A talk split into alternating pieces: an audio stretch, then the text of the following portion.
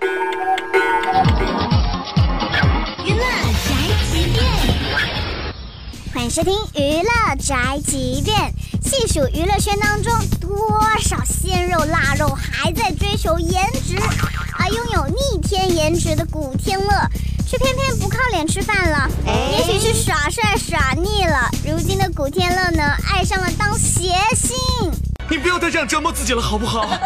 最近他某部新电影里面扮起了女装，这个定妆照呢，一看就是一部超级大烂片。